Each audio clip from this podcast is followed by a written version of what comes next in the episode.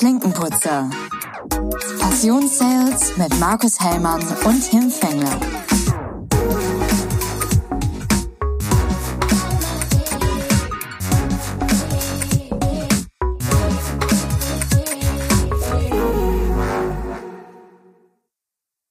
Hi Markus, grüß dich.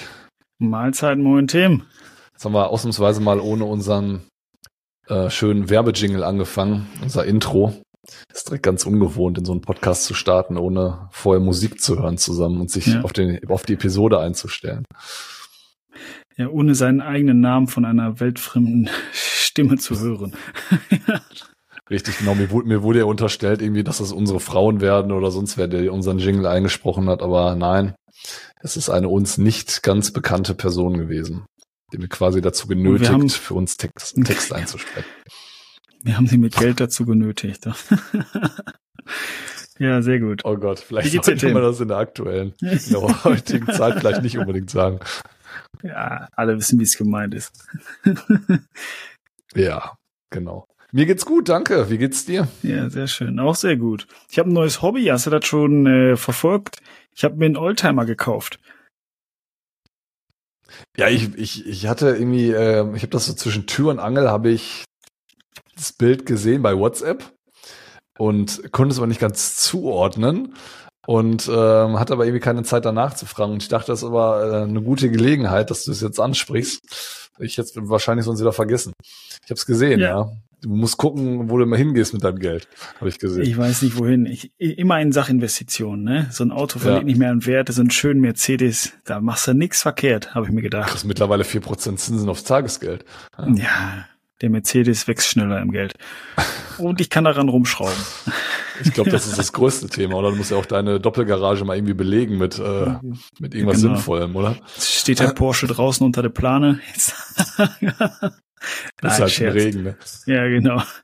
Nee, ja, yeah, das steht jetzt in der Garage. Das ist herrlich. Ich bin ja jetzt immer, laufe ich da vorbei und gucke, ob was ich noch so dran arbeiten kann und machen kann. Macht Spaß. Cool, Hab den jetzt zugekommen. Habe ich im Internet immer schon mal gedacht, ich würde den gerne mal wieder haben, so einen alten 190er. Und ähm, ja, hab den zufällig im Internet gefunden, haben es mal bei so so einfach ging das. Der hat war schon eingetragener Oldtimer, also hat schon H-Kennzeichen, äh, Oldtimer-Gutachten dabei ja, bin ich hingefahren mit Family, angeguckt, drunter geguckt, gekauft. Das war eine ganz einfache Gut. Sache. ja. Das hat Spaß ja, gemacht. Hat man, auch, hat man auch sehr selten, dass es so unkompliziert dann ist, ne? Ja, es war unkompliziert, weil ich unglaublich schnell war. Also der hat den eingestellt und ich habe am selben Tag geschrieben, nächsten Tag gesagt, ich komme und dann habe mhm. ich den gekauft. Ja, und wenn also, man auch zuverlässig ist, ne? Das ja, genau, er sagt, hatte, oft, dass es nicht ist er hat den halt verkauft, weil seine, seine Frau gestorben ist und ähm, die haben halt einen Oldtimer-Fable und die haben auch noch einen alten Käfer, eine alte Vespa und dieser Oldtimer war halt für seine Frau, die ist jetzt verstorben. Mhm. Und deswegen, er musste da extra eine Garage für anmieten, wollte er den verkaufen. Es haben sich da wohl irgendwie innerhalb von einem Tag 20 Leute drauf gemeldet. Und ich war der Einzige, der verkäuferisch freundlich und auch noch in der E-Mail schon Beileid gewünscht hat, wo bei allen anderen, da kann ich gar nicht verstehen, so kalt kann man ja gar nicht sein. Er hatte das, nämlich das, hat er rein, das hat er reingeschrieben in die Er Anzeige. hat sich unten mhm. sozusagen entschuldigt, warum die nicht komplett ist, die Anzeige. Also es haben mhm. hier und da ein Gadget gefehlt. Aber weil ich das Auto kenne von früher, wusste ich halt, worauf man sich da einlässt. Er hat unten reingeschrieben, aufgrund der aktuellen Situation. Ähm, Sterbefall äh, habe ich das jetzt hier nur so reingestellt. Bei, bei mehr Info, also wenn man mehr Info möchte, kann man sich melden. Mhm. Er sagt, er hat aber so viele freche Nachrichten gekriegt. Ähm, und ich war wohl der Einzige, der dann erstmal mit Beileid gestartet hat und halt sachkundige Fragen gestellt hat. Ja, und dann hat er eigentlich nur mit mir telefoniert. Das war der Vorteil. Freundlichkeit lohnt sich. Ist aber spannend, weil das ist ja auch hinter wieder ein Brückenschlag zu unserem generellen Thema Verkaufen oder auch kaufen. Also das kannst du auf beide Sachen anwenden.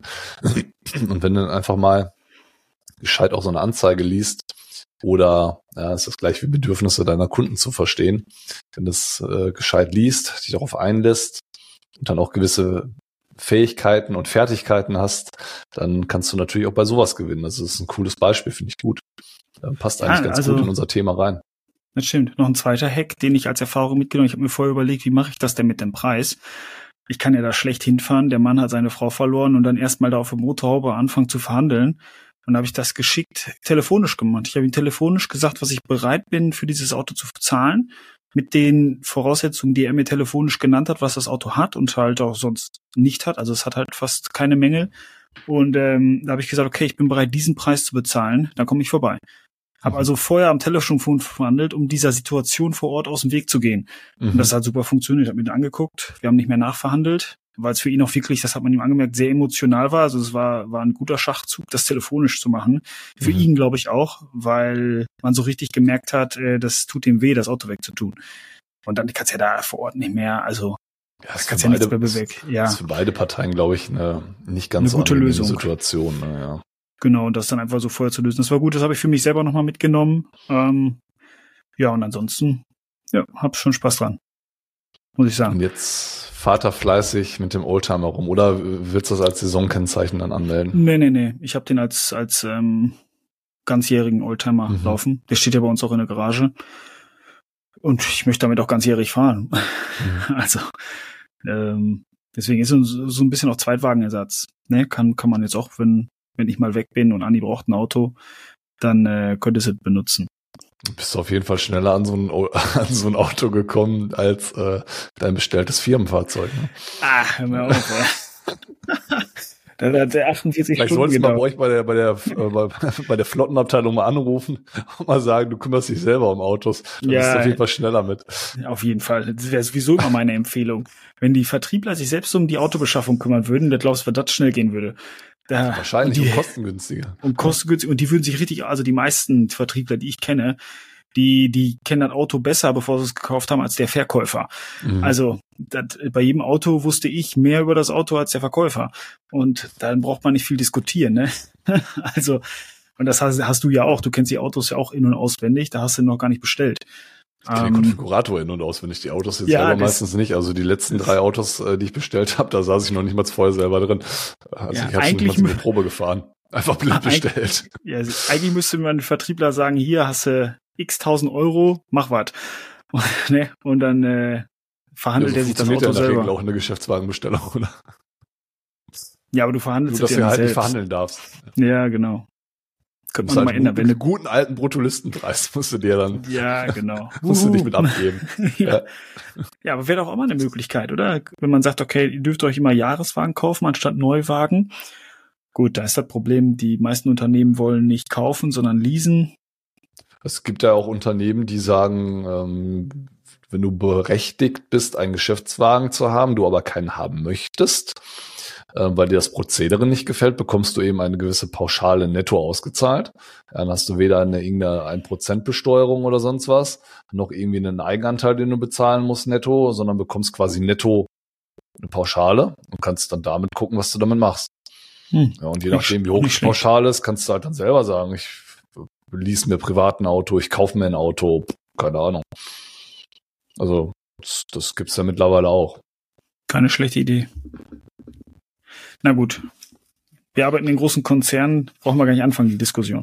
Naja, bei uns, bei uns gibt's die Regelung. Echt? Ja, ja. Ja. Hm. Zwar nicht für alle, aber Ah. die gibt es. Ja, Da schließt sich der Kreis. ja, ja genau. Deswegen muss ich mich mit dem Bruttolistenpreis auseinandersetzen. genau. genau. Ja, sehr schön. Jetzt haben wir gerade acht Minuten verplänkelt und ich wollte den äh, Leuten heute sagen, in 30 Minuten bekommt ihr ein Seminar von mir vorgestellt, wo ich zwei Tage drin sit sitzen durfte. Ich wollte fast sagen, sitzen musste. Ähm, darum geht heute auch unsere Podcast-Folge, richtig, Tim? Um mein Ja, Seminar. korrekt. Genau. Also für alle Zuhörerinnen und Zuhörer, ich war letzte Woche auf einem Jack Nasher, den Namen sollte jetzt hier jeder kennen, Seminar, es war ein Inhouse-Seminar und das ist auch das Negotiation, ja, das erste Seminar, was er sozusagen gibt in seiner, der, glaube ich, zwei oder drei Module. Und ich habe gedacht, wir könnten heute mal drüber sprechen, was für Learnings ich mitgenommen habe, weil wir, uns geht ja alle das Jahr zu Ende. Jetzt gehen wieder die harten Preisverhandlungen los. Dann gebe ich hier und da nochmal ein paar Tricks und Hacks. habe ich letztens in einem Podcast gehört. Jetzt kriegt ihr ein paar Tricks und Hacks von mir genannt. oh Mann. Okay. Und Tim, du bist heute der fleißige Interviewer. Jetzt könnte man denken, jetzt haben wir es uns ganz faul gemacht bei dieser Folge. Aber ich habe mir hier fleißig Notizen gemacht und ihr bekommt nur die besten Auszüge jetzt von mir genannt. Also das ist gut, weil ich habe nämlich gar keine Notizen. Ich wurde einfach nur ähm, quasi vor veränderte Tatsachen gestellt, dass du bei dem Seminar warst und äh, du da gerne mal drüber sprechen möchtest. Ja, und, so ist das im Leben manchmal. Ich mache das, was ich am besten kann, doofe Fragen stellen. Sehr ja. gut. Immer mal warum. Warum? Ja, richtig, genau. Warum eigentlich? warum eigentlich, genau. Kenne ich von meinem Sohn, aber der fragt noch nicht warum. Ja, aber meiner, das ist nicht schön, kann ich dir sagen. Irgendwann weiß ich auch keine Antwort mehr auf warum. Wiederholen ja, die Klassik Klassiker-Antwort, die meine Eltern auch schon mal gesagt haben, weil das so ist. Weil es so ist. Es gibt einfach Sachen, die sind so. Richtig. Wie, dass du kein Auto fahren darfst. noch nicht. Und wenn noch du nicht. zu früh fährst, dann auch lange nicht. Ja, genau. oh Mann. Okay, also das Ganze ging los und das finde ich ähm, ne, mit einer kleinen Anekdote. Und zwar war im Ägypten ist ein reicher Mann gestorben und der Mann hatte 17 Kamele und diese Kamele wollte er unter seinen drei Söhnen aufteilen. Und wie es so im, immer ist, gibt einen Lieblingssohn und einen, den hat man nicht so gern. Und der Lieblingssohn sollte die Hälfte bekommen. Der Zweitgeborene sollte ein Drittel bekommen und der Drittgeborene ein Neuntel. So, jetzt ist er da direkt nach gestorben, nach, nachdem er alles ins Testament geschrieben hat. Und dann haben sich die Söhne natürlich gefragt, was hat er sich denn dabei gedacht? 17 Hälfte, ein Drittel, ein Neuntel, wie soll das denn funktionieren? Ne, wenn wir jetzt mal kurz 17 die Hälfte, es war keine Option, dass man eins schlachtet und dann das Fleisch aufteilt, also die sollten alle also leben wenn, bleiben. Wenn der eine die Hälfte kriegt, der andere ein Drittel, äh, bleibt für mich noch ein Drittel übrig, oder?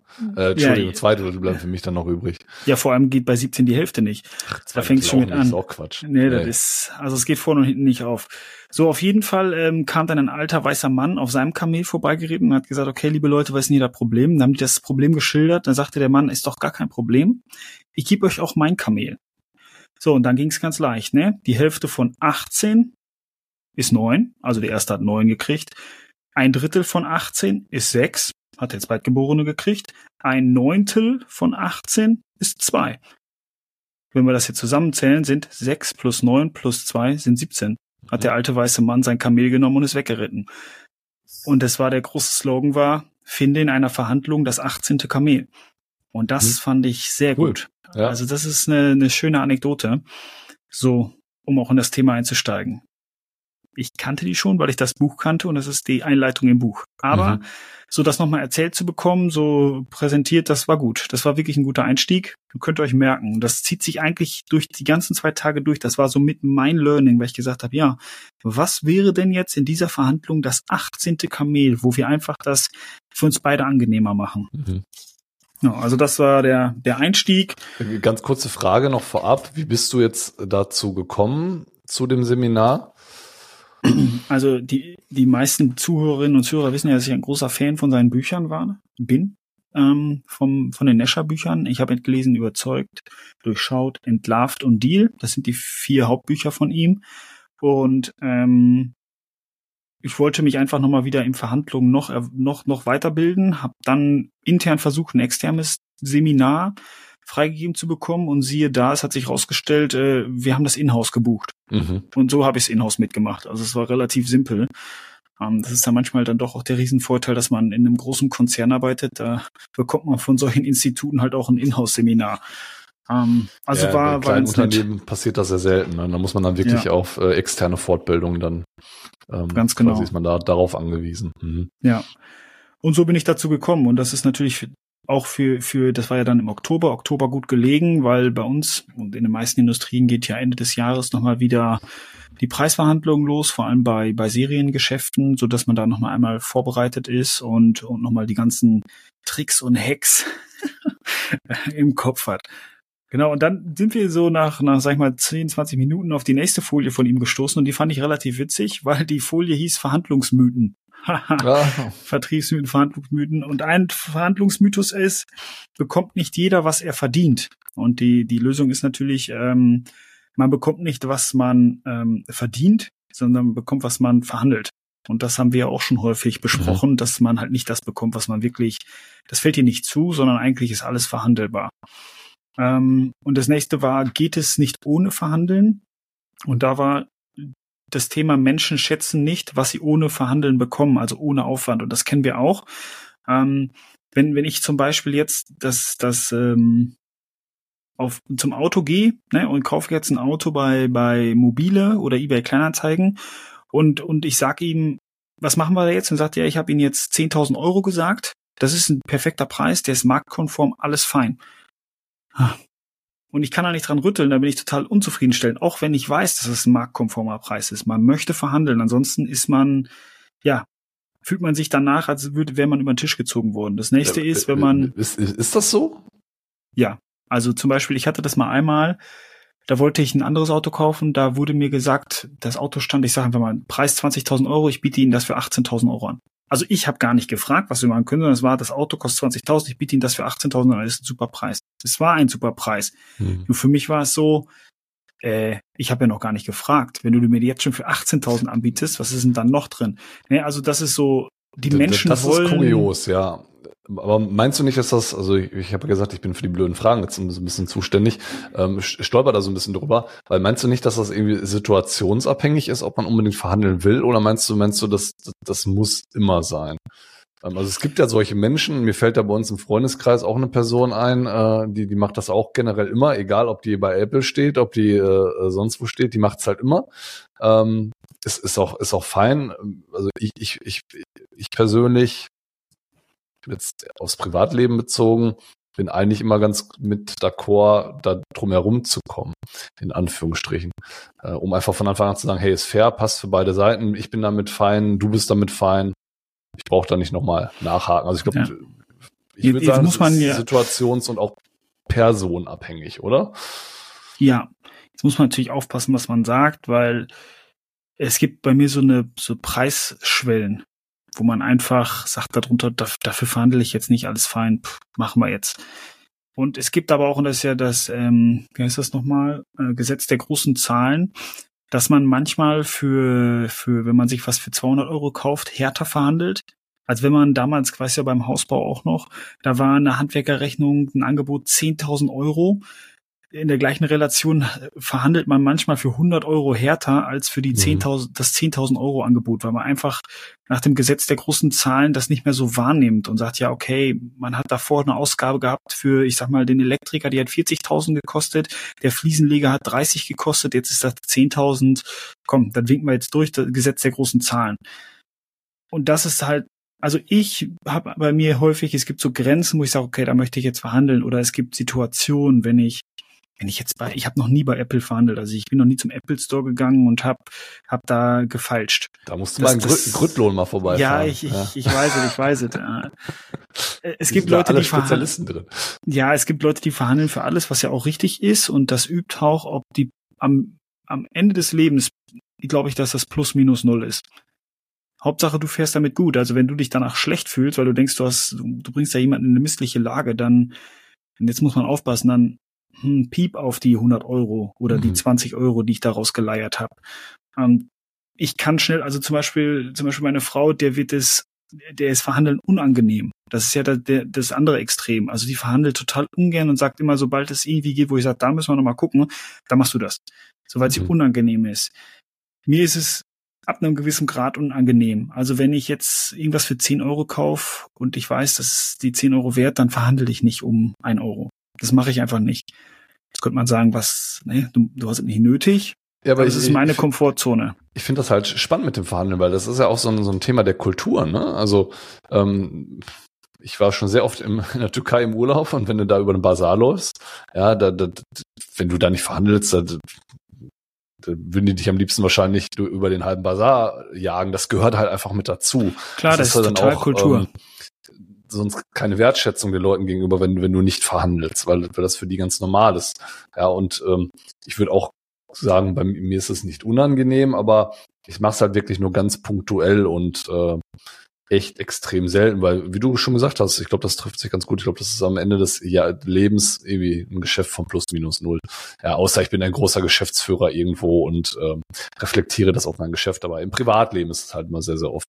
Und da muss ich sagen, da frage ich eher die Investition, ja, ob ich da nicht eine Alternative finde bei der Investition, um zu gucken, greife ich nicht lieber auf irgendwas eine Schublade tiefer zu weil es mir einfach nicht ins Preissegment passt, bevor ich anfange zu verhandeln oder sonstiges und versuche dann darüber irgendwie meine Wohlfühlzone oder meine Comfortzone irgendwie zu erreichen. Ja, man, man muss ja auch immer aufpassen. Ne? Ich meine, im Endeffekt verkauft sich jeder Mensch auch selber. So, das heißt, wenn, wenn man einen gewitzten Verkäufer oder einen guten Verhandlungspartner hat, und ich, ich schaffe es, sag ich mal, anfangen zu verhandeln. Er sagt mir, passen Sie auf, wenn Sie jetzt, wir bleiben mal bei, bei einer Apple Watch. Sagt er, okay, Sie haben ja recht, ne, wir können da am Preis was machen. Passen Sie auf, wenn Sie jetzt noch hier das Apple Watch Armband nehmen, dann gebe ich Ihnen zehn Prozent drauf. Dann gehst du natürlich stolz wie Oscar nach Hause, hast ja zehn Prozent auf alles gekriegt, hast aber ein Armband gekriegt, was du gar nicht brauchst. So, dann hast du also eigentlich vielleicht 30 Euro mehr ausgegeben, als du wolltest, obwohl, ne, das kennen wir alle von den Prospekten. Dann kriegst du einen Fernsehen, kaufst einen Kühlschrank und kriegst keine Ahnung was dazu, was du aber gar nicht brauchst. Kasten Bier. Ja, oder jetzt zum Beispiel, als ich mir das, ein gutes Beispiel ist auch das MacBook. Ich habe mir das MacBook hier gekauft, hätte das bei Apple direkt kaufen können mit einem Studienrabatt ähm, und hätte dann Kopfhörer dazu gekriegt. Dann wäre es also fast preislich gleich gewesen, wo, wie wo ich es jetzt gekauft habe. Mhm. Aber mein Argument war halt direkt, ich will keine Apple Watch Kopfhörer dritte Generation, sondern wenn meine kaputt sind, möchte ich die Pro haben. So, dann habe ich also dritte Generation Kopfhörer, meine zweite Generation liegt hier, ich habe also zwei Paar Kopfhörer, ich brauche aber nur ein Paar Kopfhörer. Das heißt, irgendwann gehen mir die auf die Nerven, dann habe ich zwei, Kopf zwei Paar Kopfhörer über und kauf mir trotzdem die Pro. So, mhm. ne, das ist, ganz viele Menschen fallen halt auf so Paketangebote rein und überdenken nicht mal, auch, auch wenn ich es umsonst dabei kriege, was will ich damit? Erzeuge ich damit vielleicht nur Schrott? Ja, aber das, nee, ist, halt, also, das ist auch die typische Vertriebsdevise, keine Leistung ohne Gegenleistung. Das, das läuft ja fast aufs Gleiche raus. Das ist halt so ein, dann, ja. Paket, ja, aber wenn du wirklich Rabatt bekommst, so wie bei Apple diese ganze Thematik mit diesem Studienrabatt, die machen ja dann wirklich, dass die sagen, wir gehen nicht vom Preis runter, sondern du bekommst halt eben ein, ein alternatives Produkt als Preisdifferenz. Und äh, taktisch ist es klug. Ja, also von denen, ja, ja. Leistung Gegenleistung. Wenn du das noch mit dazu nimmst, bekommst du so und so viel Prozent Rabatt. Es macht ja auch Sinn für die paar Prozent, die wirklich jetzt in diesem Fall zum Beispiel Kopfhörer brauchen und die, die wirklich wollten. Aber wie viele wollen dann, sind einfach froh, dass sie noch ein drittes Paar Kopfhörer haben, wo ich halt sage, ey, pff, das sind ja eigentlich die, die ich will. Die ne? also ich gleiche will Thematik ist ja diese ganze Black Friday oder Cyber Monday Thematik, ja, wo überall alles rabattiert ist, alles aus dem Fenster geworfen wird. Also ich denke mal, ich spare am meisten, wenn ich da gar nicht reingucke. Ja, ja das da kaufst ist auch du so. nämlich auch nichts, was du nicht brauchst. Ich Ja. habe es einmal gebraucht, nachdem wir äh, hier unser Haus gebaut haben, eingezogen sind, haben wir auch ein paar Elektronikteile benötigt fürs Haus. Da konnte man zuschlagen, aber da ist man quasi mit einer Einkaufsliste durchgegangen und hat geguckt, wo kann ich noch einen Schnapper machen und dann ja, aber äh, gerne wieder zurück auf dein Seminar. Ich wollte nur einfach nochmal darauf eingehen über das Thema Verhandeln und äh, vor allem auch im Privatleben. Das ist mir immer so ein bisschen ein Dorn im Auge, weil ich glaube, dass das, weil dann auch die These jetzt gerade da war, dass man eigentlich immer irgendwie das Thema Verhandeln mit reinbringen möchte. Ich glaube, das ist ein Thema Kultur und auch persönlichkeitsabhängig. Äh, und siehst ja auch schon bei dir, deiner Frau, was ich jetzt gerade zu mir gesagt habe, ne? Ja. Ja, der, der Jack Nasher schreibt in einem seiner Bücher, dass er da halt ein totales Fable für hat, immer schon gehabt hat und jedes Mal, ne, im Buch steht es auch wirklich so, ist es dahingestellt, aber jedes Mal im Hotel auch das Hotelzimmer verhandelt. Mhm. Nur für mich jetzt, wenn ich abends ins Hotel komme, dann habe ich keine Lust noch mit dem zu verhandeln. Kriege ich das Zimmer, kriege ich ein Upgrade, warum kriege ich kein Upgrade? Dann gehe ich ins Zimmer, finde vielleicht einen Fehler, gehe wieder runter, jetzt kriege ich aber ein Upgrade, weil ich habe einen Fehler gefunden. Äh, nee, da bin, da bin ich raus. Mhm. Aber natürlich für die Übung ist es das Beste. Und das ist auch der nächste, das nächste, ähm, der nächste Mythos. Ist es nicht Talentsache verhandeln? Und gute Verhandler werden nicht geboren, sie entwickeln sich durch Praxis und Theorie. Also man muss die Theorie kennen und dann ist es Übung, Übung, Übung. Und ich glaube, viel Übung machen wir schon. Ich habe es auch eingangs ja gesagt, also vielleicht nochmal für alle Zuhörerinnen und Zuhörer, die, die uns hier fleißig, die, die uns hier fleißig lauschen, die hätten 80 Prozent von dem Seminar auch beantworten können und gesagt, habe ich schon gehört, kenne ich schon. Ähm, ich will nicht sagen, dass die Auffrischung nicht verkehrt ist, weil ich meine, wir reden da jetzt so häufig drüber, dass ich es wirklich bei mir schon in Fleisch und Blut hatte, die ganzen Themen. Aber wenn man es immer nur so hört, war es nochmal eine gute, ein gutes Update. Aber die Guten, die viel zugehört haben, die kennen die meisten Sachen, die wir schon angesprochen haben. Wichtig ist aber natürlich bei solchen Seminaren, wenn Sie sagen, habe ich schon mal gehört, ja, kann ich erklären, bitte einen kurzen Hinweis auf unseren Podcast, ne? Ganz genau, ganz genau. Also das habe ich gehört bei. Richtig. Dann noch einen Aufkleber auf den Tisch kleben, ja. kurzen Link noch mal einmal in die Runde schicken. Ja, zur auf der sicheren Seite sind. Ganz Vielen genau. Dank. Werbung Ende. So, Werbung Ende. Gut, dann gehen wir weiter. Also das war dann, dann gab's immer wieder zwischenzeitlich so ähm, Scheinverhandlungen, wo man in Gruppen aufgeteilt wurde. Jeder hatte in der Gruppe eine feste Rolle, musste sich in seine Rolle einlesen, musste sich vorbereiten, immer so 10, 15 Minuten und dann wurde verhandelt. Und am Ende der Verhandlung war halt immer so ein Learning. Ah, deswegen, um die Theorie danach zu untermauern. Wie gesagt, wenn man das Buch kennt oder die Bücher und auch über Verhandlungen so mit dir mit dem Harvard-Konzept schon häufig diskutiert hat, wusste man die Fallstricke, wo, wo man drauf landen sollte, wusste man relativ schnell. Ähm, genau, wir hatten noch das Thema Butner. Kurz, muss man kurz was einstreuen. Bist du der Rollenspieltyp oder überhaupt nicht? nicht überhaupt okay. nicht. Ich mag, ich mag Frontalunterricht. Mhm. Also ich bin überhaupt nicht. Es war gut. Magst, magst du wirklich Frontalunterricht oder ähm, ich, ich frage aus äh, beruflichem Interesse, weil ich ja teilweise auch solche Veranstaltungen selber mache und eigentlich selber diesen Frontalunterricht nicht ganz so schön finde. Ich finde ihn schön gespickt mit Übungsaufgaben, aber jetzt nicht unbedingt Gruppenarbeit äh, oder ähm, ähm, solche Themen wie Rollenspiele oder sowas. Das äh, bin ich auch ehrlich gesagt kein Typ für, aber nur Frontalunterricht, nur ähm, Frontalbeschallung äh, hat immer auch so ein bisschen so ein Lehrer-Schüler-Verhältnis irgendwie. Ähm, also ich ich persönlich bin kein absolut kein Typ von Rollen und äh, Gruppenausarbeitung. Ich liebe es, wenn es ähm, wenn es Diskussion gibt. Also mhm. das, das war hier ganz gut. Es wurde immer nur Schlagwörter und Bilder an die Wand, dann wurde da was zu erzählt und dann wurde da so ein bisschen drüber diskutiert. Das mag ich total. Ich habe mal einen ähm, Key Account Manager Seminar gemacht zum zertifizierten Key Account Manager und da waren die einzelnen Einheiten immer richtig kurz. Also es war immer nur, waren es überhaupt 45 Minuten und dann war wieder eine zehnminütige Pause. Und das war so knackig. Du warst, und das war fast nur frontal, aber das war so knackig gemacht weil das kennen wir alle, ey, nach, nach 30, 40 Minuten, da lehnst du dich zurück und zack, Handy in der Hand, kurz E-Mails checken, war was.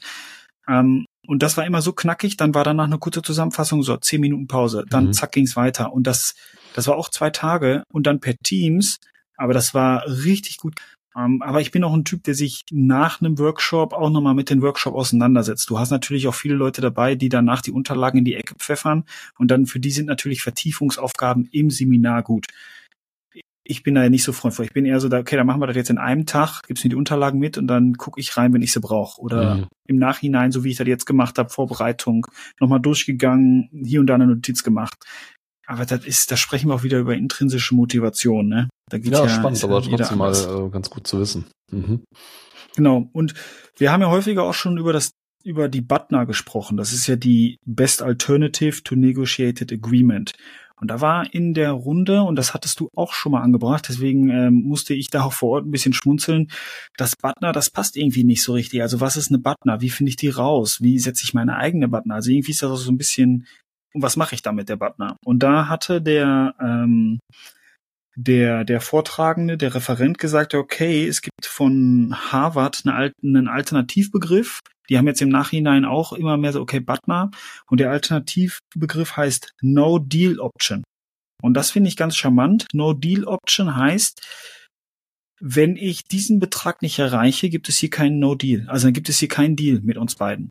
Und nochmal mhm. zur Auffrischung von allen. Butner bedeutet ja, das ist die beste Alternative zu dem, ähm, zu der aktuellen Verhandlung.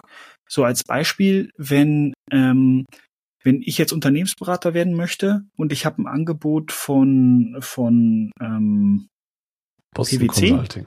Ja, oder also genau, ich hatte eins bei PwC. Das ist das erste, die haben mir angeboten 100.000 Euro im Jahr.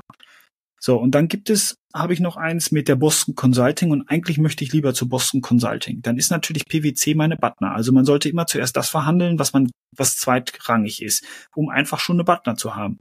So, und wenn die Boston Consulting mir sagt, ähm, als Beispiel, ich, ich bekomme da nur 90.000 Euro, aber ich bekomme noch einen Dienstwagen und ich darf eigentlich von da arbeiten, wo ich will.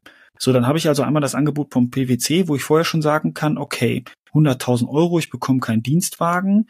Das kann ich subjektiv bewerten. Dann zum Beispiel, ich muss immer da und da ins Büro fahren, das kann ich auch subjektiv bewerten, so dass meine Butner vielleicht so ist, dass ich sage, okay, 100.000 Euro, ich bekomme keinen Dienstwagen, muss das selber machen, dann ziehe ich von diesen 100.000 schon mal 10.000 Euro ab für das erste Auto. 90.000 Euro. Hm, ich muss jeden Tag ins Büro fahren, boah, Freizeit verkaufen, bewerte ich nochmal mit 10.000 Euro. Sind also 80.000 Euro. Wenn ich jetzt also das Angebot von Boston Consulting bekomme mit 90.000 Euro, mit Homeoffice und Dienstwagen, dann sage ich, okay, Dienstwagen ist mir 10.000 Euro wert. Also ist das Angebot eigentlich 100.000 Euro zu 80.000 Euro, so dass es mir leicht fällt, die Entscheidung zu treffen. Mhm. Andersrum genauso. Wenn die Boston Consulting mir sagen würde, äh, 60.000 und Dienstwagen, dann sind es aber immer noch 70.000. Dann trennen uns also immer noch 10.000 zu meiner Butner und dann ist das ein No-Deal, weil man dann keine, keine Schnittmenge hat zu, der, zu, zu dem anderen mehr. Das ist so die Idee der Butner. Ist das, ist das so ein bisschen rausgekommen? Ja, im Endeffekt geht es darum, äh, eine alternative Option für irgendwelche, für irgendwelche Lösungen zu, zu haben und sich da irgendwie anzunähern, glaube ich, oder? Ist es nicht eigentlich was anderes, nichts anderes als eine Pro- und Kontraliste? Ja, mit einer Bewertung. Das ist das mhm. Wichtige. Du musst, du musst halt, und das war nochmal da auch ähm, klar kommuniziert und klar besprochen in dem Seminar, du musst halt einen Wert im Kopf haben. Ne? Mhm. Wir sind, ich meine, wir sind alle, du musst einen Wert haben, weil wir ja im Endeffekt auch über Werte sprechen. Und dann musst du dir vorher Gedanken machen. Wir haben da zum Beispiel ein Übungsbeispiel gemacht mit zwei Autos. Ne? Also das ist einmal ein Dreier BMW, ein anderer Dreier BMW, nicht gleich Jahrgang, nicht gleich viel gelaufen. Was ist mir wichtiger? Und dann konnte man da selbst bewerten. Und dann hatte man seine Butner oder seine No-Deal-Option. Wenn ich nicht mindestens das bekommen habe, haben wir keinen Deal. Und es ist wichtig, diese Zahl zu wissen, damit man halt, und das sagen wir häufig auch schon, ähm, man muss immer bereit sein, vom Tisch aufzustehen. Ansonsten hast du keine, keine Verhandlungsmacht. Ja, aber wie gesagt, ist im Endeffekt eine Pro- und Kontraliste, die du mit einer Bewertung versiehst. Du hast natürlich auch ähm, subjektive Themen damit drin, nicht nur alles objektiv, sondern teilweise auch subjektive Themen. Und dann schaust du halt, welche Option ist die bessere für mich oder welche Option ist quasi der, der Pfeiler und mit welcher, wie kann ich mich am besten annähern und dann Pro und Contra zu gucken, was kann ich vielleicht noch draufrechnen, abziehen, etc. Aber ganz einfach gesprochen, also ist meine persönliche Meinung, ist nichts anderes als eine Pro- und Kontraliste von mehreren Optionen. Würde ich etwas differenzieren, weil es ist ja, sag ich mal, jetzt haben wir gerade über zwei Beispiele gesprochen, wo ich einfach nur, nur was, also nur, aber wo ich was einkaufe. Wenn wir jetzt aber in einer Verhandlung sind, wo ich einen, einen Preis verändern möchte oder ich möchte eine Maschine verkaufen, dann ist es ja mein Ziel, damit ich überhaupt weiß, macht das Sinn oder damit ich überhaupt einen Verhandlungsspielraum setzen kann, zu wissen, was ist denn das, was ist denn wohl diese Butner, die No-Deal-Option von meinem Gegenüber? Weil das Ziel ist ja, dass wir in diesen Bereich kommen, wo eine Verhandlung überhaupt Sinn macht. Zum Beispiel, wenn ich sage, ich verkaufe dir eine Maschine, Tim, aber die Maschine, du musst mindestens 100.000 Euro dafür bezahlen. Ansonsten kann ich dir diese Maschine nicht verkaufen, weil ich Geld verliere. Du bist aber nur bereit, 90.000 Euro maximal zu bezahlen. Dann wird zwischen uns, weil es keine Schnittmenge gibt, wo wir uns einigen können, dann wird es zwischen uns beiden kein Deal geben, weil einfach wir uns nicht annähern können. Das heißt, SOPA, Zone of Possible Agreement. Wenn wir gar keine Zone haben, wo wir miteinander verhandeln können, macht es keinen keinen Sinn, zu, miteinander zu sprechen. Mhm. Wir kommen gleich auch noch ein bisschen später auf dieses Ankern zurück, wo ich meinen ersten Preis setze. Und wenn ich den da hinsetze, dass ich außerhalb dieser Zone bin, wo wir verhandeln, dann, dann, dann schieße ich mich gegebenenfalls schon sofort raus. Und das ist halt die Hauptaufgabe in der Vorbereitung. Also es war da auch wieder Vorbereitung, Vorbereitung, Vorbereitung. Versuche herauszufinden, was ist dieses No-Deal-Option oder was ist die Butner, wie wir es auch nennen wollen, wie, ist ja ganz egal. Wo ist sie? Was ist wohl dieser Betrag, den er maximal bezahlen kann oder den er minimal ausgeben möchte, je nachdem von Seite, welcher Seite man schaut. Also du hast recht, man kann es nennen, wie man will. Es ist nur wichtig, dass man sich damit wirklich auseinandersetzt und wirklich mal vielleicht eine Pro- und Kontraliste, wie du sagst, versetz dich in die Lage des Kunden. Also setz dich auf den Stuhl des Kunden und geh mal durch, was ist Pro und Contra an unserem Angebot und was kann unser Wettbewerb vielleicht besser. Also im Endeffekt ist eine Pro- und Kontraliste mit äh, einer Inkludierung, äh, kenne deinen Markt, kenne deinen deinen Bereich, wo du unterwegs bist, um eben genau dann auch Anker etc. zu setzen, um zu wissen, was sind gewisse Marktpreise, ähm, was, was sind vielleicht auch Projekte, die ich gewinnen kann, mit welchem Volumen, mit welcher Preisindikation, das ist, sagen wir, das ist viele, viel Markterfahrung und Branchenkenntnis mit drin. Ne? Ja. Das ist das, was wir eingangs, als wir noch nicht aufgenommen hatten, natürlich schon besprochen haben. Wir sind da alle schon, also alle, die auch hier fleißig den, den Klinkenputzer-Podcast hören, schon sehr gut vorbereitet. So das Butner, No Deal. Du hast auch gesagt, du warst auf mal ein, zwei Verhandlungsseminaren, wo andere Begriff, Begrifflichkeiten genannt wurden. Im Endeffekt geht es nur darum, dass du dich richtig vorbereitest, deine mhm. Zahlen, Daten, Fakten parat hast und weißt, was dein Gegenüber machen könnte. Ich meine, im Endeffekt wissen wir, du kannst dich so gut vorbereiten, wie du willst, es kommt sowieso anders. Aber wenn du vorbereitet bist, gehst du anders mit dem anderen um. Ja, absolut. Und du kannst es nennen, wie du willst. Ob du jetzt eine Pro, also der, ähm, der hieß ja Dr. Mann, der das Seminar gehalten hat, der sagte auch, was er immer mitnimmt, das fand ich richtig gut, ist eine Fragenliste. Weil Wichtig ist ja erstmal, dass wir das Interesse rausbekommen, gemäß Harvard-Konzept. Ja, wer fragt, führt, ne? Ich wer fragt, mal, das sagt aber macht, sich immer wieder.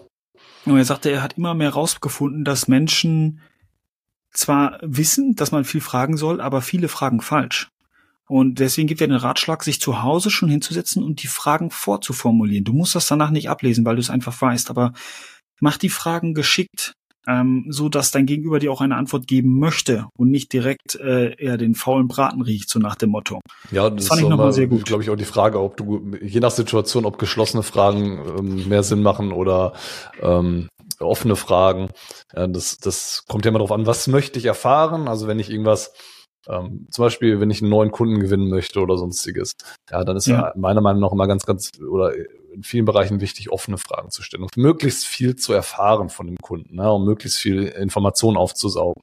Wenn ich aber irgendwie eine dedizierte Antwort haben möchte, ähm, dann muss ich schon eine geschlossene Frage stellen. Ne? Wenn ich irgendwie sagen will, Option A, Option B, dann brauche ich nicht mit einer offenen Frage um die Ecke kommen. Und dann ja. hinter Option C sich rausstellt, die ich eigentlich gar nicht haben wollte. Ja, genau. Mhm. Korrekt. Und dann sind wir rübergegangen in das Thema, also das war jetzt so das Vorgeplänkel würde ich es nennen. Dann war wieder das große Thema Macht. Das hatten, weiß ich gar nicht, hatten wir das im Podcast auch schon mal. Mhm. Ähm, wir haben es, glaube ich, schon mal angesprochen. Und ein großes Thema bei der Macht ist natürlich der Anker. Also ähm, du kannst ja mit deinem Anker sozusagen eine Macht suggerieren, einfach einen Preis in den Raum stellen. Ähm, bei dem Anker fand ich ganz, dass man bei dem Anker, und das habe ich glaube ich bisher auch nicht immer gemacht, einen Grund nennen soll. Und jetzt, jetzt ist das Witzige, es ist egal was für ein Grund. Und es gibt eine Studie, da war ähm, ein Kopiergerät und vor dem Kopiergerät stand halt ähm, ein Studienteilnehmer. Und einer, der das eigentlich wirklich beeinflusst hat, war der, der auch kopieren wollte. Das heißt, es stand einer am Kopierer, dann kam von hinten einer an und sagte, darf ich mal eben kopieren?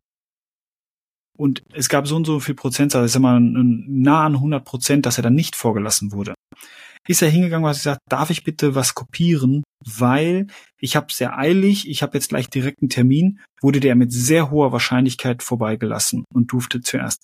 Und dann hat er das gleiche nochmal und hat gesagt, darf ich bitte vor, weil ich muss kopieren. Also total, mhm. total doofer Grund. Gleiche Prozentzahl. Also das, das, der Outcome auf dieser, aus dieser Studie war, das Weil zählt. Also einfach nur, sobald die Menschen dieses Weil hören, ah, okay, der hat einen Grund, einen validen Grund, das scheint valide zu sein, okay, hm, der Anker, dann denken die schon drüber nach, hu, der Anker, wo ist der Preis?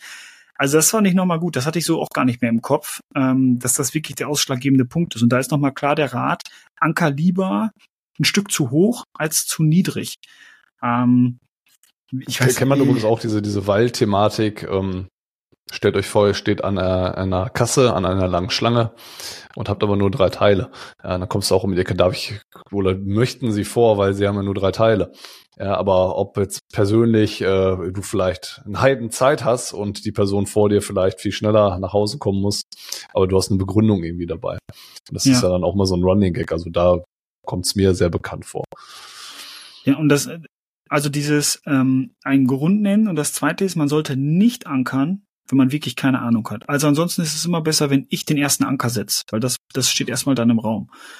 Ähm, das heißt, wenn ich aber wirklich absolut keine Ahnung habe, dann anker ich nicht. Ein Beispiel ist, Edison hat mal so ein Gerät entwickelt, das war für, für die Börse, da konnte man irgendwie sowas mit tickern. Spielt auch keine, keine Rolle, was für ein Gerät das war. Auf jeden Fall ist er damit zu einem ähm, Broker gegangen und hat gesagt, hier, das ist das Gerät, möchte ich Ihnen gern verkaufen, hat aber keinen Preis genannt, einfach weil er nicht wusste, was für einen Preis er nennen wolle. Er hatte im Kopf, wenn er 200 Dollar bekommt, wäre schon gut. Und dann nach lange hin und her sagte der Broker, okay, Herr Edison, ich biete Ihnen für das Gerät 4000 Dollar. So, er hätte noch nachverhandeln können, hat er nicht gemacht, hat es dann für diesen Betrag verkauft. Nur hätte er 200 Dollar gesagt, hätte er nachher vielleicht 300 gekriegt oder mhm. hätte 150 gekriegt, weil er dann da unten verhandelt hätte. Ähm, also, wenn man wirklich keine Ahnung hat, nicht ankern. Das, das geht sonst nach hinten los. Genau, jetzt gehen wir weiter. Ja, und dann, was ich auch noch gut war, den Fehler, den man immer im Hinterkopf hat, ähm, ist, dass man seine eigene Macht klein spielt. Also die typischen Fehler eine, einer Verhandlung sind, dass du selber dich als den Machtlosen siehst. Also immer der, boah, der Einkauf ist der Mächtige, der kann ja entscheiden, ob er mir im Endeffekt den Auftrag gibt oder nicht. Fragt man aber die Einkäufer, sagen die Einkäufer, der Vertrieb hat die Macht, weil ich brauche das ja im Endeffekt. Ich weiß, ich habe zwei andere Lieferanten, aber ohne den dritten kann ich nicht und nicht, dass er die Macht ausspielt. Also der, die Gegenseite denkt immer, die andere ist mächtiger. Mhm. Fand ich auch nochmal gut, dass man sich da nicht immer selbst zu klein redet, weil das, das passiert, glaube ich, mehr, als man denkt, dass man sich selbst an der Stelle zu klein redet. Jetzt oldschool ist. Hast du gar nicht erwähnt, dass du noch so eine hochprofessionelle Mappe mit einem ausgedruckten äh, PowerPoint-Template bekommen Stimmt. hast. Stimmt. Ja. Eine, eine Led, eine, ein Kunstleder-Etui mit dem National Institut eingeprägt. Ein richtig schöner Kugelschreiber war dabei. Ja, bei den 5000 Euro Gebühr pro Person sollte so eine Kunstlederhülle da sicherlich schon mit, mit drin sein. Also Ach nein, war da, jetzt da gerade. Das tue ich ihm ja unrecht. Ich glaube, das ist Wasserbüffelleder. Okay, ja. Das riecht ja normalerweise immer nach Kunststoff. Ja. okay, dann war das nächste Thema Kommunikation.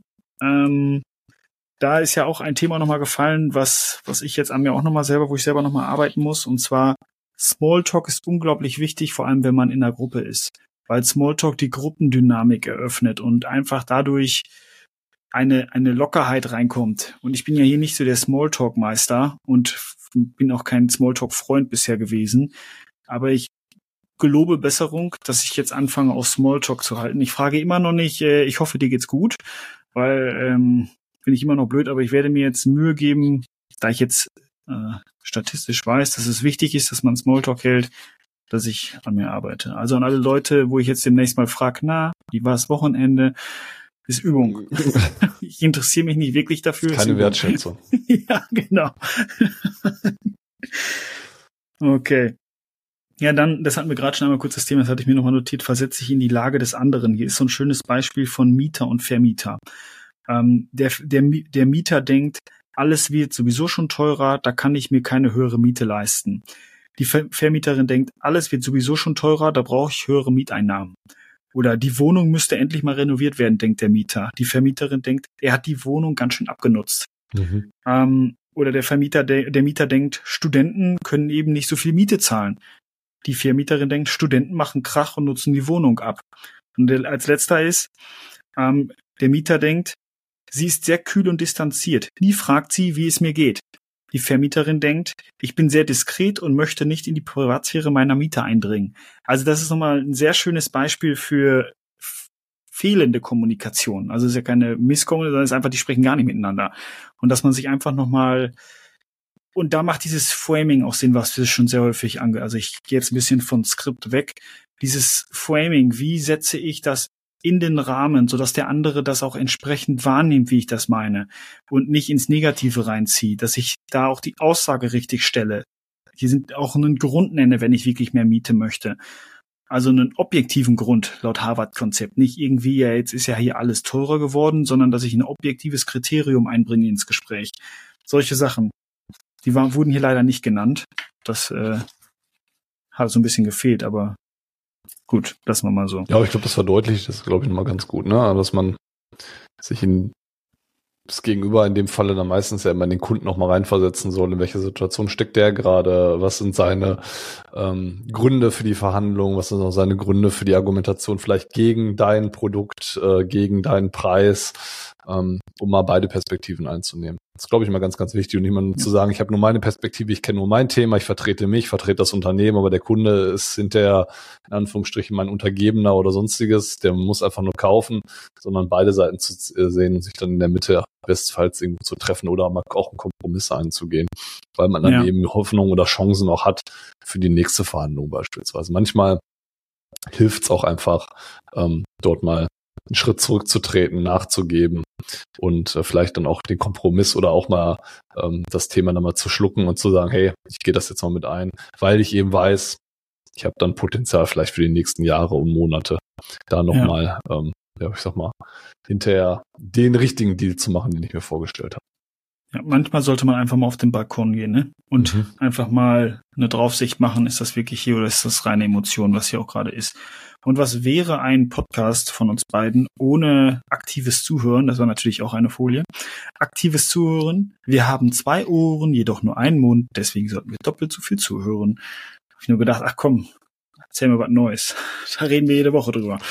Ja, aber es bewahrheitet sich immer wieder. Aber ja. äh, ich glaube, das ist eine generelle Lebensweisheit einfach. Ne? Also wir haben zwar einen Vertriebspodcast, aber das zielt halt auf alle Dinge im Leben ab. Ja? Missverständnisse mit dem Partner, Missverständnisse an der Kasse beim Einkaufen oder sonst was.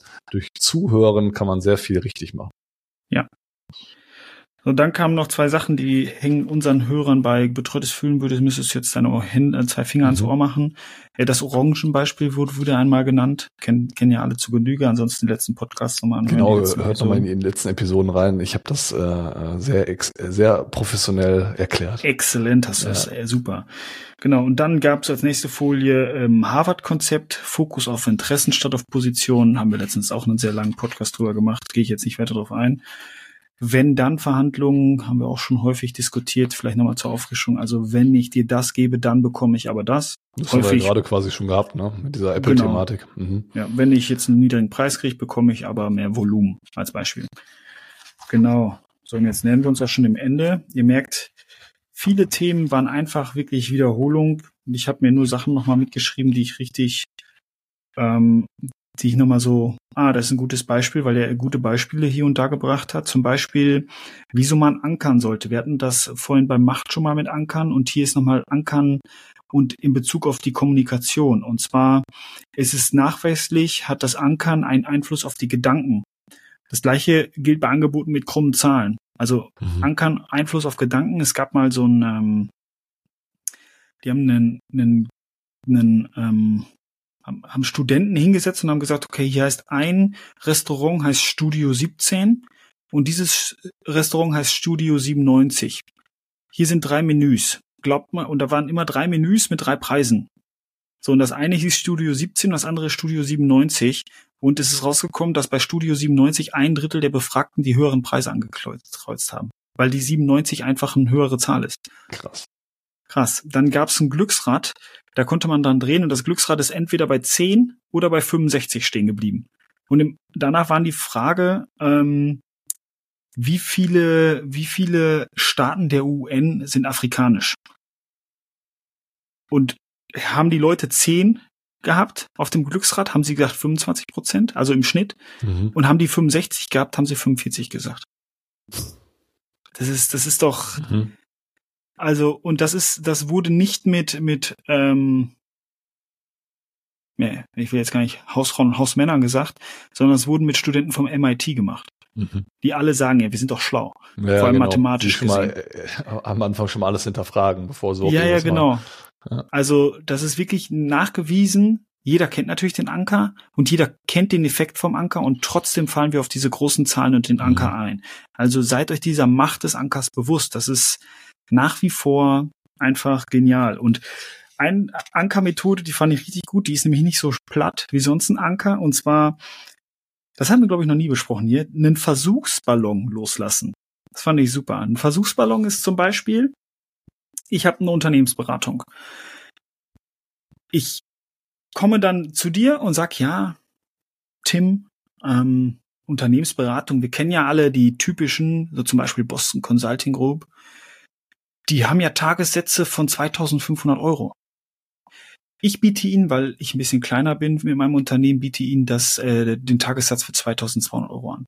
So, was habe ich gemacht? Ich habe in deinen Anker, ich habe kein offizielles Angebot rausgemacht, habe aber trotzdem die hohe Zahl platziert, aber als Versuchsballon. Mhm. So, ich mache das, sage die, ne, Sie wissen ja, Boston Consulting Group, 2500 Euro und warte deine Reaktion ab. Flinchst du, sagst du, boah, ist ja auch unverschämt, die spinnen ja wohl. Und damit kann ich schon so ein bisschen einschätzen, wenn ich dir 2400 sag, bist du nicht geschockt.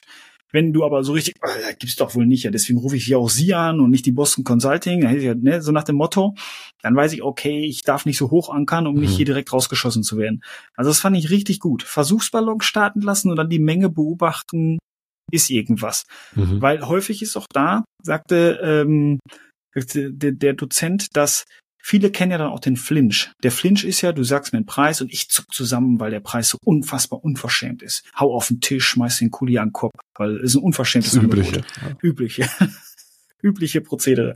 Ähm, und viele machen ja diesen Flinch. Also ich kenne auch viele, ähm, viele Ansprechpartner aus meinem, also wo ich täglich mit sind und die auch den Flinch einsetzen. Vielleicht ist er teilweise auch gerechtfertigt, aber naja, die setzen ihn auf jeden Fall auch ein. Nur setzen sie die den Flinch meistens ein, wenn du den Anker setzt. Aber wenn du einen Versuchsballon loslässt, flinchen die nicht, weil die konditioniert sind, auf deinen Angebot Anker zu flinchen. Und wenn du aber vorher schon das sagst, 2500 Euro, Du danach aber bei, wenn ich dir sage, ja, aber Sie wissen, ne, 2000 Euro, du kein Zeichen, ich sag dir 2200, du flinchst, dann weiß ich, war Taktik. Ne? Also dann kann man auch so argumentieren, ja, Sie wissen ja, wir sind ja günstiger, ne, hat sie jetzt gerade auch nicht geschockt. Mhm. Ähm, fand ich richtig gut. Also ja, soll man noch mit dem Versuchsballon starten. So. Kann ich jetzt so, so direkt, ehrlich gesagt, auch gar nicht. Nee, ich, ich auch nicht. Das war aber tatsächlich, es war auf der Folie von dem Jack Nasher, das heißt, das muss auch im Buch bestanden haben, aber habe ich anscheinend auch immer da überlesen. Muss das Buch halt nochmal eben ich denke äh, gleich auch. heute Abend beim Zähneputzen vielleicht nochmal durchlesen, ne? Ich glaube auch, ich glaube auch. So, dann fand ich noch ganz gut, ähm, das ist auch dann meine letzte, der zweitletzte, zweitletzte Folie. Oh, die halbe Stunde habe ich im Leben nicht. Zweitle, vorletzte. Sehr gut. Ähm, und zwar verbrenne kein Geld. Also schmeiße faulem Geld nicht noch frisches Geld hinterher. Was ich da meine, wir kennen das alle, wir haben schon in ein Projekt 100.000 Euro reingesteckt. Wir wissen aber, das ist ein Rohrkrepierer. Ah, wir wissen, okay, kostet jetzt noch 20.000, dann haben wir das Projekt auch fertig. Dann schmeißen wir den 100.000 noch 20.000 hinterher, nur um das Projekt fertig zu kriegen, obwohl wir wissen, eigentlich ist das weggeschmissenes Geld. Und ähm, das Problem kennen wir alle und es gibt so ein schönes Beispiel. Also wir beide stehen jetzt vor einer vor einer Achterbahn an, wo wir unbedingt rein möchten in diese in diese Achterbahn. Ne? Wir sind die da Achterbahn, jetzt, wo wir mal zusammen drauf waren. Ja, äh, die Kinderachterbahn. Die, die Marienkäferbahn. Nein, eine andere, eine richtig gute. Ah, okay. Also wenn du da jetzt seit seit anderthalb Stunden anstehst und dann kommt kommt dann einer der der Achterbahninhaber auf den sagt, okay, ab hier müssen Sie noch 30 Minuten anstehen. Würdest du stehen bleiben? Ja, mit sehr hoher Wahrscheinlichkeit würde ich sagen, ich stehe ja hier schon anderthalb Stunden. Würdest du aber hinten stehen und der stehst schon seit 30 Minuten, der kommt auf dich zu und sagt, ab hier müssen sie noch anderthalb Stunden warten. Dann ist die Wahrscheinlichkeit, dass du abbrichst und sagst, naja, komm, ist mir jetzt anderthalb Stunden, ist mir zu lang. Da muss ich ja ne, noch, noch dreimal. Die Summe ist dieselbe. Aber immer häufiger, also sehr häufig, Klar, dass die Menschen. Was hast du schon hinter dir und was hast du noch vor dir, ne? Das, das, das ist verkehrt. Ja, ja, ja, eigentlich, eigentlich ja. Weil, Weil die Summe ist dieselbe. Ja, vor allem im, im, im Geschäftsleben, ne, wo es dann wirklich um, um äh, Investitionen geht. Ja? Klar, du hast natürlich auch an der Achterbahn deine Zeit investiert, aber sehr, sehr, ja bei, selbe Situation hatte ich gestern, hatte ich gestern zum Beispiel auch, äh, war gestern beim Fußballspiel, dem Lieblingsthema. Und mhm. da ging es ums Anstehen an einem Wurststand.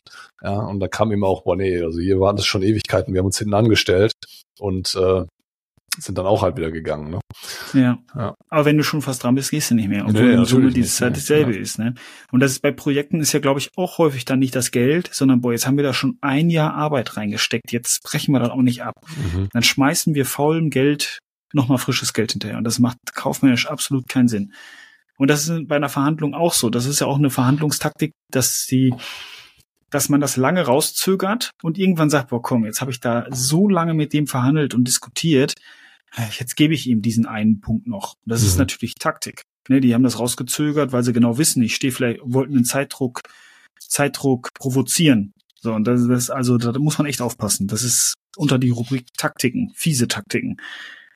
Genau. Und das letzte Thema, der Abschluss, schlage nie die Tür zu. Also auch wenn du sagst, das ist jetzt hier No Deal, ähm, ich möchte jetzt hier, da, da kommen wir nicht zueinander, freundlich. Ne? Vielleicht kommst du beim nächsten Geschäft zusammen, nicht die Tür zuknallen, Stift gegen Kopf schmeißen, mit euch arbeite ich nicht mehr, bringt nichts. Weil man sieht sich immer mehrmals im Leben. Das ist so und äh, das vielleicht auch zum Schluss. Ich glaube, dass man sich auch in vielen Branchen halt äh, woanders wieder sieht. Also, also ich habe es mit, miterlebt bei uns in der Branche, auch wenn die Leute das Unternehmen wechseln, irgendwie bleiben die in der gleichen Branche. Die wechseln die Branche irgendwie nicht. Oder? Dann gehen sie mal zu dem Hersteller, sind sie bei dem Hersteller, sind sie mal dort, bei der Industrievertretung dort, hier. Und irgendwo läuft man sich immer wieder über den Weg. Das ist so. Ja. Also wie viele Leute ich jetzt in meinem Berufsleben und äh, so ganz so alt bin ich ja dann doch noch nicht, äh, wie viele Leute ich wieder in anderen Positionen wieder gesehen habe, in anderen Unternehmen, wo man sich auf einer Messe wieder über die Füße gelaufen ist. Das ist erschreckend, aber es ist dann doch ganz cool, das bewahrheitet dann eben deine Aussage. Ne? Also die Tür nicht ganz zuschmeißen, sondern immer noch einen Spalt offen haben und immer so freundlich auseinandergehen, dass man sich auch wieder in die Augen gucken kann. Ja. Sehr gut. Ja, fast äh, 30 Minuten, äh, ja. 55 haben wir jetzt auf ja. Uhr. Ich schäme äh, mich auch ein bisschen. Aber wenn ich einmal über das Thema Verhandlungen ins Quatschen komme, dann bin ich ganz nervös. Ach, war, war doch auch total informativ und ich glaube, ähm, was es nochmal unterstreicht, erstens, Du wusstest schon einiges, ja. Es sind einige Themen, die wir ja auch schon diskutiert haben. Zweitens, wie du so schön gesagt hast, unsere Zuhörer und Zuhörerinnen äh, können hier bisher relativ viel mitnehmen, weil dieser Inhalt, den wir hier ähm, kostenfrei und voller Inbrunst und mit Begeisterung äh, alle zwei Wochen zur Verfügung stellen. Manchmal einen Tag früher, manchmal einen Tag später, nee, eher immer manchmal einen Tag später. Das liegt daran. Ein Tag früher ist noch nicht vorgekommen, Tim. Sorry dafür. ähm, äh, kann man kann man sehen, dass wir dann auch Inhalte zur Verfügung stellen, die du dann in äh, irgendwelchen teuren Seminaren dann wiederfindest. Das ist doch dann eigentlich auch ganz positiv äh, aus unserer Perspektive. Ja, die, die armen Menschen, die, die zuhören, müssen halt immer nur durch die 20 Minuten Smalltalk von uns durch, wo wir uns, äh, weil wir uns ja auch zwei Wochen meistens nicht sehen, uns äh, kurz erklären, was wir so gemacht haben, wo wir herkommen. Wir können, da können ja mal demnächst noch die halbe Stunde äh, unseres anderen ähm, oft äh, off-Record Vorgeplänkel vielleicht auch noch mal dran schneiden. Ja, ich würde sagen, heute waren das 40 Minuten, bevor wir auf Record geklickt ja, ja, haben. richtig, genau, genau. nee, aber ich, ich habe ja schon von, von der einen oder anderen Person gehört, dass sie das auch gar nicht so verkehrt finden, dass man dann auch mal so zwischen, zwischen den Themen äh, miteinander spricht und äh, es ist ja dann doch mal, auch das Thema mit deinem Oldtimer hatte ja dann wieder doch einen Vertriebsbezug. Wir haben den Brückenschlag ja wieder hinbekommen. Ja. Kriegen wir immer. Bestes Thema der Welt. Richtig, genau. Deswegen würde ich sagen, damit wir die Stunde nicht sprengen, äh, danke für den Einblick. Fand ich sehr, sehr cool, sehr informativ. Äh, sind natürlich auch immer wieder dankbar über Feedback, auch zu jeder Episode. Schreibt uns sehr gerne über äh, die bekannten Kanäle. Markus ist, glaube ich, bestenfalls bei LinkedIn erreichbar. Meine Wenigkeit auch. Also ähm, gibt auch gerne dort noch mal äh, Feedback zu ab, falls ihr das möchtet. Oder bewertet unseren Podcast äh, auf Spotify, auf Apple Podcast oder anderen ähm, Kanälen, die es so gibt, wo wir unseren Podcast zur Verfügung stellen. Wir freuen uns drüber, das hilft uns auch immer sehr, sehr. Und ähm, genug der Werbung, damit ich jetzt nicht dich einbremse und selber dann die Stunde sprenge und äh, freue mich in spätestens zwei Wochen dann wieder mit dir zu sprechen und äh, wünsche dir noch einen angenehmen Nachmittag. Dito, see you soon, Tim. Bis dann. Ciao, Markus.